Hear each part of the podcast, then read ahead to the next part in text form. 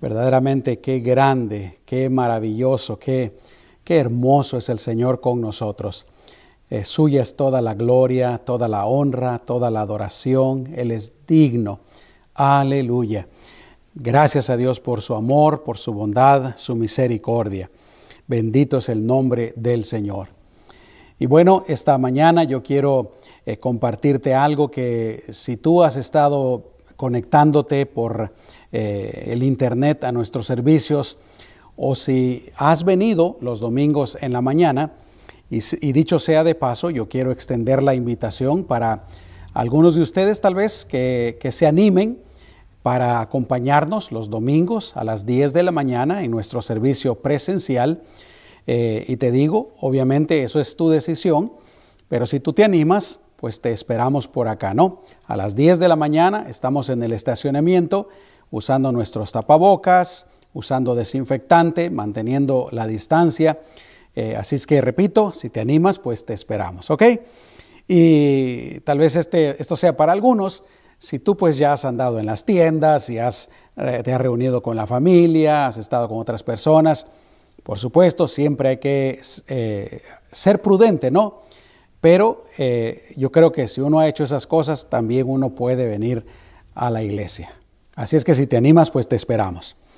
Eh, y lo digo pues porque hoy quiero hablar eh, del tema cuando estamos con Dios.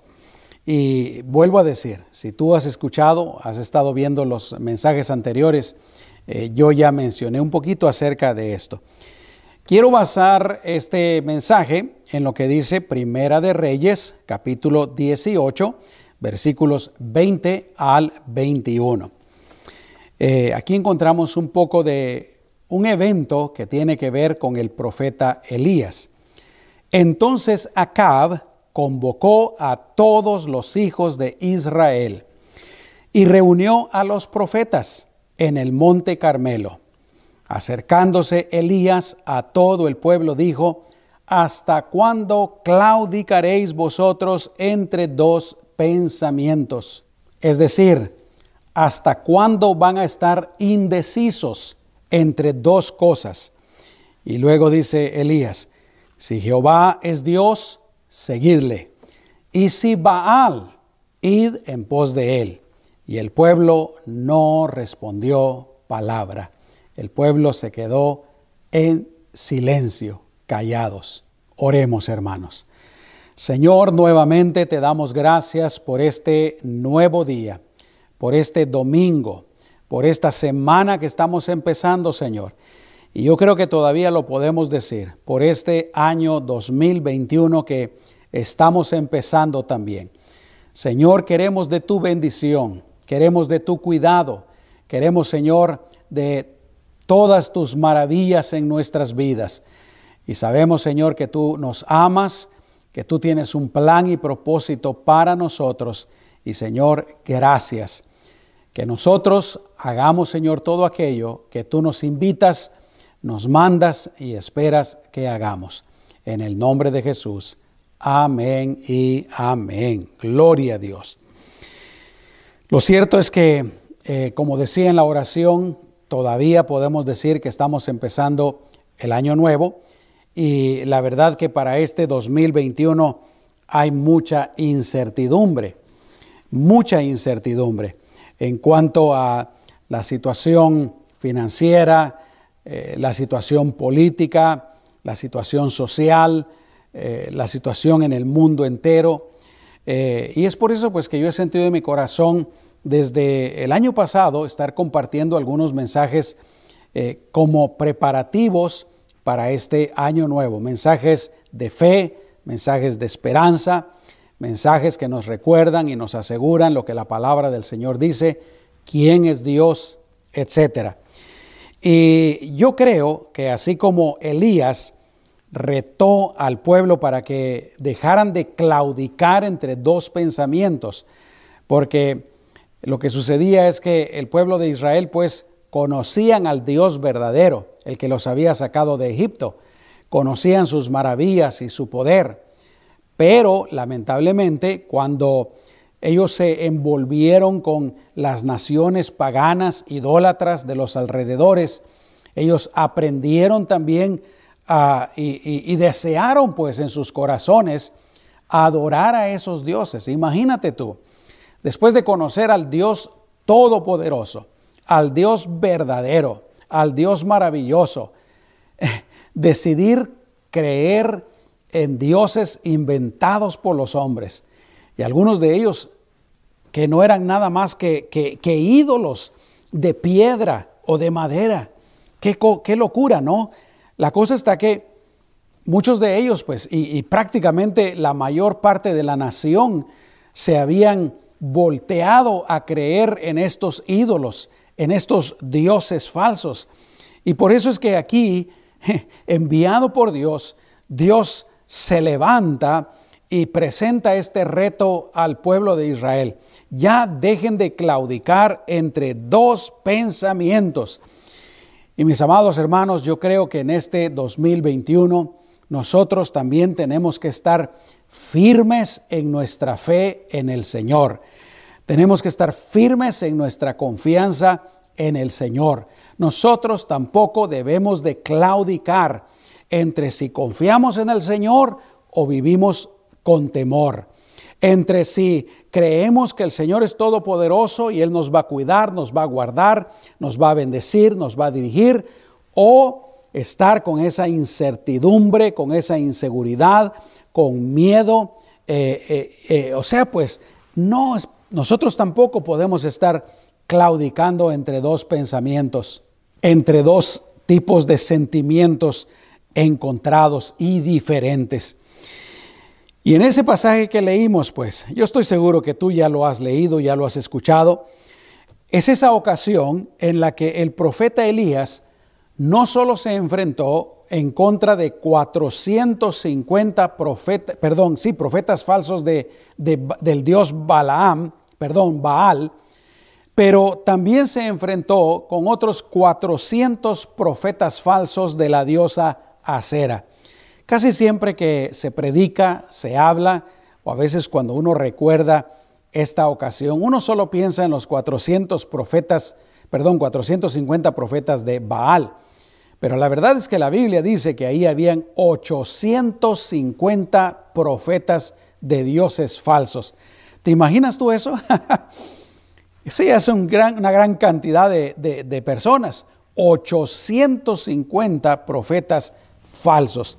Pero no solamente eso, Baal también, enviado por Dios, se tiene que levantar y parar en contra del rey de Israel, en contra de su esposa, que ha sido una de las mujeres más malvadas, más llenas del espíritu de Satanás que, que jamás han existido.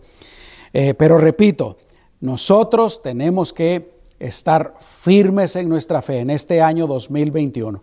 Tenemos que estar seguros, tenemos que estar bien parados, sabiendo que Dios está con nosotros. Dios estará con nosotros, mis amados hermanos. Pero, aquí está el asunto, es importante que nosotros también estemos con el Señor. Y en uno de mis mensajes anteriores, en un domingo pasado, yo hablé de cómo podemos nosotros estar con el Señor. Y les decía, sabemos que Dios está con nosotros. El Señor está con nosotros, de eso no hay la menor duda. Pero es importante, es imprescindible que nosotros estemos con el Señor. ¿Por qué? Porque aún como cristianos, hermanos, a veces, eh, vuelvo a decir, Dios definitivamente está con nosotros, pero nosotros, aún como cristianos, a veces pasamos las horas, pasamos los días, a veces hasta podríamos pasar semanas y eh, a lo mejor hasta todo el año y nosotros nunca estar con Dios. ¿A qué me refiero? Ni pensamos en Él, eh, no somos fieles a Él, no lo buscamos por medio de la lectura de la palabra del Señor, eh, por medio de la iglesia, no le servimos, no le damos nada, etc. Así es que Definitivamente Dios está con nosotros, pero nosotros debemos de estar con el Señor. ¿Y qué pasa cuando nosotros estamos con el Señor? De esta historia de Elías, yo quiero compartirles cinco cosas que suceden cinco bendiciones que nosotros tenemos, que pueden ser nuestras, cuando nosotros estamos con el Señor. Amén. Número uno, escucha esto. Y, y, solo este subtítulo es de tremenda bendición. Solo estas palabras son de tremendas, tremenda bendición. Y es que cuando nosotros estamos con Dios, podemos estar confiados en cualquier tiempo de crisis. Y vaya si no, en ese entonces la nación de Israel, pero especialmente Elías, estaban en una tremenda, tremenda crisis. Dice la palabra del Señor que ya había eh, habido una sequía durante tres años. Y en aquel entonces, mis amados hermanos, no es como sucede, por ejemplo, aquí en los Estados Unidos, ¿verdad? de que hay reservas de agua, hay aún lagos enteros grandes, eh, algunos hasta hechos por el ser humano, que, sirven de reserva por si acaso hay un, un año de sequía. En aquel entonces no había nada de eso, se dependía totalmente de la naturaleza. Y hablando de eso, obviamente quiero decir que se dependía totalmente de Dios. Porque el día de hoy, eh, cuando uno menciona la naturaleza, ¿verdad? Muchas personas lo que traen a la mente es lo que dice el mundo, la madre naturaleza. Eso no existe, hermanos. La madre, la naturaleza no es madre. La naturaleza no tiene hijos. Eso lo creen los que creen en la evolución, ¿no? Le llaman la madre naturaleza porque creen que la naturaleza eh, dio a vida a todos los animales y aún a nosotros los seres humanos. No, hermanos. En aquel entonces la gente confiaba en las lluvias, en los ríos, pero repito, en esa ocasión ya había habido esta sequía durante tres años. Y dice la palabra del Señor, y estas son las palabras que usa la Biblia, que el hambre, dice, era grave. ¿Por qué? Porque en aquel entonces eh, la sociedad era principalmente de agricultura, pero no solo de agricultura, también de ganadería. ¿Y qué come el ganado? si no son, eh, ¿verdad?, eh, pastos. Entonces, había sequía por tres años, el hambre era bien grave. Y en cuanto a, a Elías, él estaba también en una tremenda crisis. ¿Por qué? Porque el rey Acab y como dije hace un momento, su esposa Jezabel, una mujer, bueno, los dos, los dos estaban llenos del espíritu de Satanás. Pero esta mujer especialmente, hasta el día de hoy todavía se, se usa como ejemplo cuando alguien quiere hablar de, una mujer mala. Eh, estos dos reyes andaban buscando a Elías para matarlo, para quitarle la vida. Estos dos reyes estaban tan entregados al pecado, a la maldad, a todo lo que estuviera lejos de Dios, que querían matar a Elías, porque Elías representaba a Dios. Pero además de eso, también había crisis porque, como dije al principio, todo el pueblo prácticamente se había olvidado de Dios, se habían vuelto a, la idolatría, se habían volcado al pecado se habían volcado también a una vida inmoral. Yo creo que eso nos habla mucho de la situación en la que estamos viviendo en este momento. Yo creo que si tú eh, te mantienes al tanto de las noticias, aunque lamentablemente eh, la mayoría de los noticieros eh, no, no dicen, no, no comparten realmente la, la situación general de la nación, Ah, porque tienen sus agendas. Pero lo cierto es que eh, aquí en los Estados Unidos la, situación social, la situación moral va en decadencia terrible. El anticristo, el espíritu del anticristo está eh, armando sus planes para llevarnos a eso de lo que habla la palabra del Señor eh, de los últimos tiempos. Nosotros también estamos viviendo pues tiempos de crisis. La gente se ha olvidado de Dios. Eh, el día de hoy, mis amados hermanos, eh, se quiere decir y quiere que el mundo crea que, que una mentira terrible se acepte como verdad.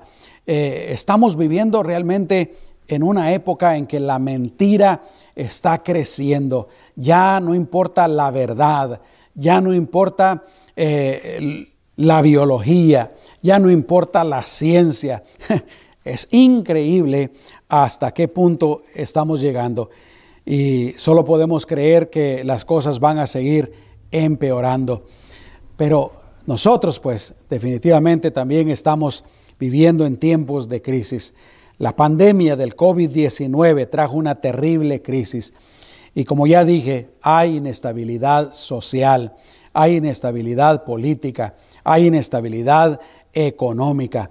Y encima de todo eso, mis amados hermanos, eh, algunos pueden estar experimentando crisis personales, eh, tal vez con enfermedad, a lo mejor con pérdida, a lo mejor eh, crisis en la familia. Yo no sé, pero definitivamente, así como Israel y como Elías estaban en crisis, nosotros también estamos viviendo en tiempos de crisis. Pero ¿sabes qué? Elías sabía de que Dios estaba con él. Y fue por eso que se enfrentó pues a esos 850 profetas de dioses falsos, con seguridad, con confianza. Y es por eso que te digo, mi amado hermano, que si nosotros estamos con Dios, no importa lo que esté pasando a nuestro alrededor, nosotros podemos estar confiados, nosotros podemos estar seguros. A mí siempre me ha gustado ver, por ejemplo, cuando hombres y mujeres eh, que les gusta el surfeo eh, se meten al mar con su tabla y, y nadan hacia mar adentro y esperan que venga una ola grande, por supuesto, andan buscando la más grande y ellos saben cómo hacerle y se ponen con su tabla encima de la ola y ahí van y otros, yo estoy seguro que tú lo has visto, ¿no? Eh, está la ola así y ellos van aquí adentro surfeando como que sin nada, aleluya, gloria a Dios. Yo creo que esa es la primera bendición. Eh, aún en medio de la peor crisis, nosotros podemos estar tranquilos, nosotros podemos estar confiados. ¿Te recuerdas cuando Jesús iba con los discípulos en la barca y, existía, o mejor dicho, se levantó aquella tremenda tormenta, olas, vientos? Los discípulos están con miedo, creyendo que se van a ahogar. ¿Y qué está haciendo Jesús? Jesús está durmiendo. Por eso te digo, en medio de la peor crisis, si nosotros estamos cerca de Dios, nosotros podemos estar confiados. Esa sería la primera bendición acerca de estar cerca de Dios. En segundo lugar, no solamente podemos estar confiados en tiempos de crisis, pero cuando estamos con Dios, cuando estamos cerca de Dios, nosotros somos una luz verdadera para este mundo. Así como lo fue Elías eh, enviado por Dios, vuelvo a repetir, y es que Dios amaba a ese pueblo. Dios los había sacado de Egipto. Dios había llamado a Abraham desde el principio y les le dijo a Abraham para ser una nación grande. Y ahí está pues todo este pueblo a quien Dios ama, a quien Dios quiere salvar, eh, de quienes Dios se siente triste por su condición. El versículo 21 de ese capítulo dice, y acercándose Elías a todo el pueblo, dijo, ¿hasta cuándo claudicaréis vosotros entre dos pensamientos? Si Jehová es Dios, seguidlo, y si Baal, pues id en pos de él. Y el pueblo no respondió palabra, pero en aquel día Elías era la luz, Elías era la palabra de Dios. Elías era la respuesta de Dios. Elías era el mensajero de Dios. Y sabes que, mi amado hermano, en este mundo en el que estamos viviendo, nosotros también definitivamente, cuando nosotros estamos cerca de Dios, nosotros debemos y podemos ser la luz de este mundo. Ahí en nuestra casa, por ejemplo, yo creo que todos los que amamos al Señor debemos de procurar ser la luz de nuestro hogar la luz de nuestro cónyuge, los esposos. ¿Por qué no nos proponemos ser la luz de nuestra esposa? Darle alegría, acercarla a Dios, honrarla, eh, hacerla feliz, las esposas de la misma manera, o con nuestros hijos, ¿no?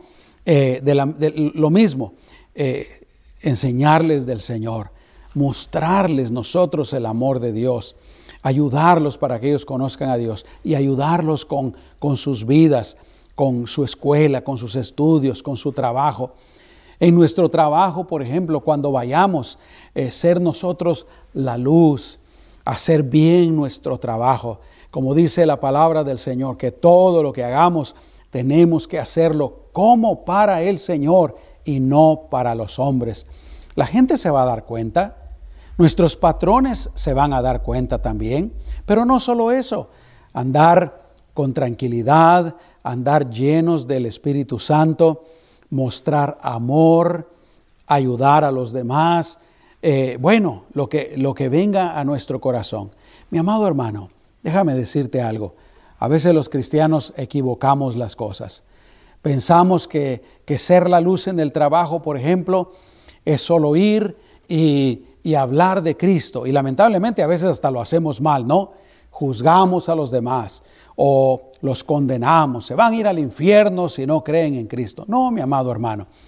Hablar de Cristo es importante hablar de la palabra de Dios es importante y no debemos dejar de hacerlo. Pero ser la luz, hermano, de, otra, de tantas maneras, que la gente en nuestro trabajo verdaderamente se den cuenta que somos diferentes, que Cristo, el Rey de amor, el Rey de paz, gobierna en nuestros corazones. O los jóvenes, por ejemplo, los niños en su escuela, en la high school, en la universidad. Dios nos ha llamado a ser la luz de nuestro tiempo.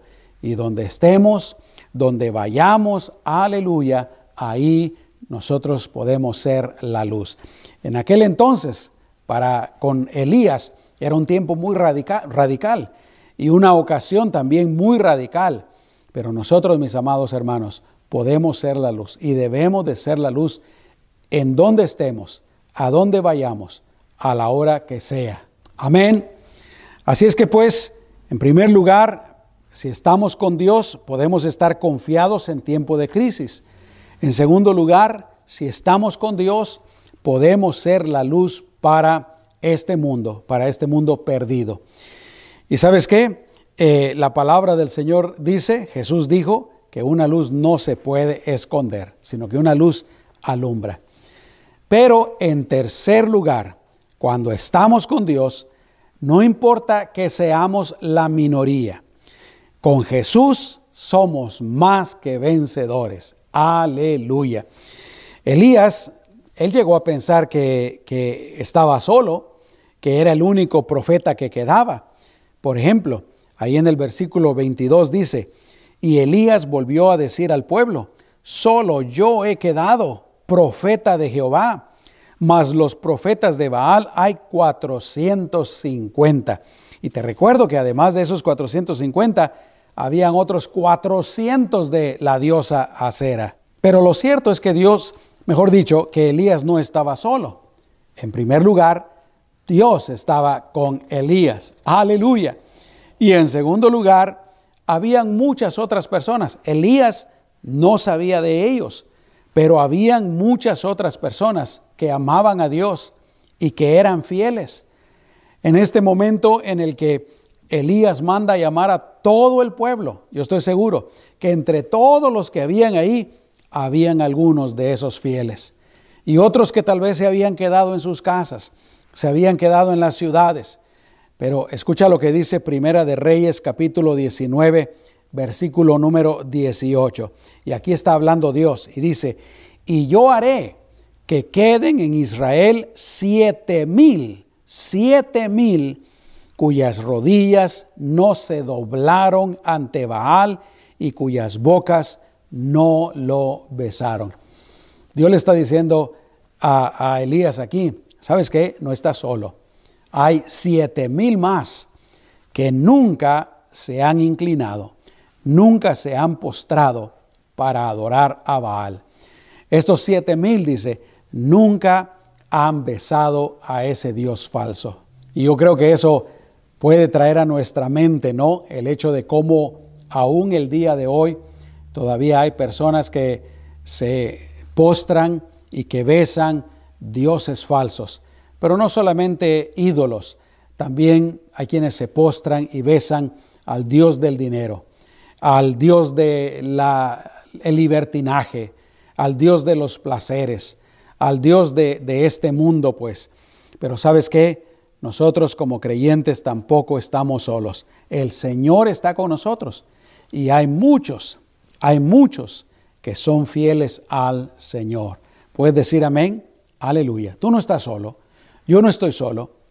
El Señor está con nosotros y hay muchos que aman al Señor. Muy bien, así es que en primer lugar, pues podemos estar confiados en tiempos de crisis. En segundo lugar, nosotros somos la luz del mundo para este mundo perdido. En tercer lugar, no importa que seamos la minoría, con Cristo somos más que vencedores. Y como ah, se dice por ahí, ¿verdad? Eh, si Dios está con nosotros, somos la mayoría. Pero en cuarto lugar, cuando estamos con Dios, nosotros también podemos testificar de Cristo con valor, con seguridad y con poder, mis amados hermanos. Eso fue lo que hizo Elías. Eh, ¿Te recuerdas lo que hizo Elías, la prueba que él, que él puso para los profetas de Baal y para él mismo? Versículos 23 en adelante dice, Dénsenos pues dos bueyes y escojan ellos uno, los profetas de Baal, y córtenlo en pedazos, pónganlo sobre la leña, pero no pongan fuego debajo. Y yo prepararé el otro buey y lo pondré sobre la leña, y ningún fuego pondré debajo. Invocad luego vosotros el nombre de vuestros dioses, y yo invocaré el nombre de Jehová. Y el Dios que respondiere por medio del fuego, ese será Dios. Y todo el pueblo respondió diciendo, bien dicho, hagámoslo así. Entonces Elías dijo a los profetas de Baal, escogeos un buey y preparadlo, vosotros primero, pues que sois los más, e invocad el nombre de vuestros dioses, mas no pongáis fuego debajo. Y ahí la historia se pone bien interesante. Yo te invito para que lo leas eh, en tu casa. Pero ahí dice que los profetas de Baal, de estos otros dioses falsos, prepararon el buey, lo cortaron, lo pusieron sobre el altar y empezaron a clamar a sus dioses. Desde la mañana, dice, hasta ya bien entrada la tarde y nada pasó. ¿Sabes por qué? porque ningún otro Dios hay fuera de nuestro Dios. Porque todos los demás, entre comillas, dioses son dioses inexistentes, son dioses falsos, inventados por el hombre, inventados por Satanás, pero no existen. Aleluya. Por el contrario, nuestro Dios es el único Dios, es el todopoderoso, es el grande, es el maravilloso. Para Él sea toda la gloria y toda la honra. Aleluya. Y allá están aquellos profetas falsos cortándose y golpeándose y gritando y haciendo todas esas eh, cosas tan espantosas que a veces hacen estas personas que, que adoran dioses falsos. Y, y esos dioses no respondieron absolutamente para nada. y Elías empieza a burlar de ellos, ¿no? Oigan, griten más fuerte. A lo mejor están durmiendo los dioses. A lo mejor están ocupados haciendo otra cosa. Grítenle más fuerte. Despiértenlo. Qué tremendo. Pero luego llega el tiempo, el momento de Elías, mis amados hermanos. Y él hace algo increíble. Dice la palabra de Dios de que, y esto me llamó mucho la atención cuando yo estaba leyendo este pasaje, dice que él reconstruyó el altar de Dios que estaba caído. Qué tremendo, ¿no? El pueblo de Israel se había alejado tanto de Dios. El pueblo de Israel se habían volcado tanto a esos dioses de mentiras, a esos dioses falsos, a esas religiones falsas que se habían olvidado de Dios, se habían descuidado todo lo que tiene que ver con Dios. Y ahí está el altar eh, destruido, caído, qué tremendo. ¿Y sabes qué pensaba yo? que a veces a nosotros, si no tenemos cuidado, nos puede pasar lo mismo. A veces con nuestro altar personal lo hemos descuidado, ya no oramos, ya no leemos la Biblia, ya no vamos a la iglesia, ya no servimos al Señor, no somos fieles en el área financiera, no hablamos de Cristo, no somos la luz de este mundo, nuestro altar está descuidado. Pero ¿qué tal nuestro altar en la familia? No oramos junto con nuestra, nuestra esposa, con nuestro cónyuge. No oramos con nuestros hijos. No nos reunimos para orar juntos, para leer la palabra del Señor, para adorar al Señor. Nuestro, muchas veces nuestro altar familiar también está destruido, pero ¿sabes qué? Es hora de reconstruirlo, así como hizo Elías. Dice la palabra del Señor de que Él lo volvió a reconstruir, lo volvió a levantar. Y entonces partió el buey, lo puso en el altar. Y aquí viene lo interesante. Les dijo que hicieran una zanja alrededor del altar. Les dijo que trajeran agua y que la echaran encima del buey, encima del altar, encima de la leña que iba a servir para quemar aquella ofrenda y que lo hicieran varias veces. Mucha agua, mucha agua, mucha agua. Yo el año pasado en mi casa eh, hicimos una pequeña fogata en el patio de atrás de mi casa y no muy grande, por supuesto, pequeñita, pero ¿qué hice cuando ya eh, nos fuimos para adentro, cuando se acabó ese momentito que tuvimos ahí en esa fogata? Agarré una manguera y apagué el fuego, apagué las brasas con el agua. ¿Te imaginas ahora aquí Elías diciéndole a todos, échenle agua, échenle agua, échenle agua, échenle agua, échenle agua? Porque sabes qué, cuando, aleluya, eh, no importa qué tanta agua, no importa qué tanta crisis, no importa qué tantas cosas negativas, no importa qué tantas cosas adversas hayan en nuestra vida, en nuestra familia, si el altar está bien construido, si el altar está bien fuerte, si nosotros estamos llenos del Espíritu Santo, llenos del fuego de Dios, llenos de amor para nuestro Señor, llenos de pasión por nuestro Señor, no hay absolutamente nada que pueda impedir que ese fuego prenda y que la ofrenda sea ofrecida a Dios. Aleluya. Así es que Ahí le echaron el montonón de agua y, Elías hace una oración. Qué tremendo. Eh, una oración muy sencilla para con Dios, pero una oración poderosa. ¿Y qué dice la palabra del Señor?